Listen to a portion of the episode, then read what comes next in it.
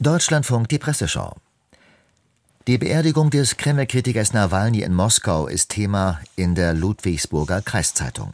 Russlands Präsident Putin hat seinen schärfsten Kritiker vernichtet, doch seine Rache verfolgt Nawalny bis in den Tod. Nicht einmal in der Trauer sind die Menschen frei, die dem letzten namhaften Oppositionellen nahestanden und die sich ihm verbunden fühlen. Seine Familie, Freunde und Mitstreiter wurden vom Kreml-Regime schikaniert und eingeschüchtert. Wie erbärmlich.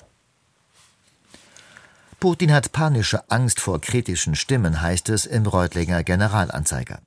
Deshalb hat der Kreml-Chef seinen schärfsten Kritiker Nawalny ins Arbeitslager gesteckt und, weil von dort immer noch zu viel Wirkkraft von ihm ausging, ließ Putin ihn ermorden. Das ist zwar nicht erwiesen, es spricht aber viel dafür. Doch von Nawalny ging eine Idee aus, eine Idee von Freiheit und Demokratie. Und die lebt auch nach dem Tod des Kreml-Kritikers weiter.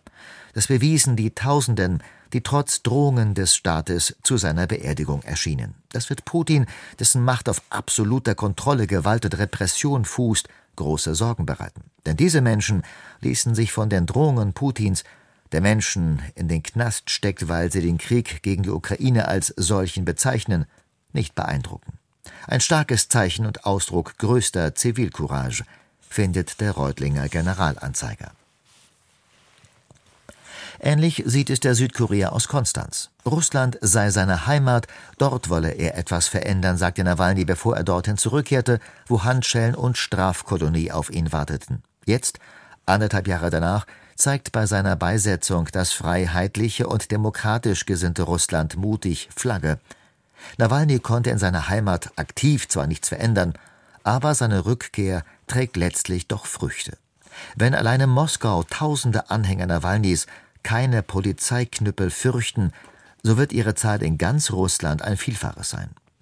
Putin fürchtet sie. Nicht von ungefähr hat er in seiner Rede an die Nation das kommende Russenparadies an die Wand gemalt, betont der Südkorea.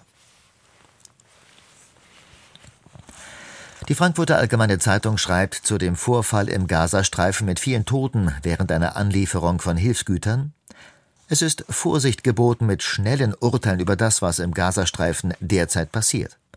Die Dynamik in Kriegsgebieten, wo schwer bewaffnete Soldaten Zivilisten gegenüberstehen, von denen sie nicht wissen, ob Terroristen darunter sind oder nicht, ist von außen kaum nachzuvollziehen. Sicher ist jedenfalls, dass sich ein menschliches Drama von schwer erträglichem Ausmaß abgespielt hat. Fakt ist, dass die humanitäre Lage im Norden des Gazastreifens so verheerend ist, dass tausende Menschen Hilfskonvois plündern und ihr Leben im Gedränge riskieren, um einen Sack Mehl zu ergattern. Und für diese Lage trägt Israel mit Verantwortung, unterstreicht die FAZ. Die Leipziger Volkszeitung verlangt eine genaue Untersuchung des Vorfalls. Eine bloße Rückschau hilft den vom Krieg Betroffenen nicht weiter. In Wahrheit müssen schon jetzt Konsequenzen gezogen werden, nicht irgendwann. Israel muss schon im eigenen Interesse endlich auf die Bremse treten. Gaza braucht eine Feuerpause. Die Konvoikatastrophe wird hoffentlich ein Kipppunkt sein. Sollte Israels Premier Netanyahu uneinsichtig bleiben, müssen USA und EU ihm auf eine neue Spur helfen. Bei allem Entsetzen nach diesem Zwischenfall gibt es jetzt immerhin ein Gutes. Die Welt guckt wieder hin, betont die Leipziger Volkszeitung. Dieser Meinung schließt sich die Lausitzer Rundschau aus Cottbus an. Ob die israelischen Soldaten tatsächlich in Notwehr geschossen oder bewusst auf Zivilisten gezielt haben, muss nun eine Untersuchung klären.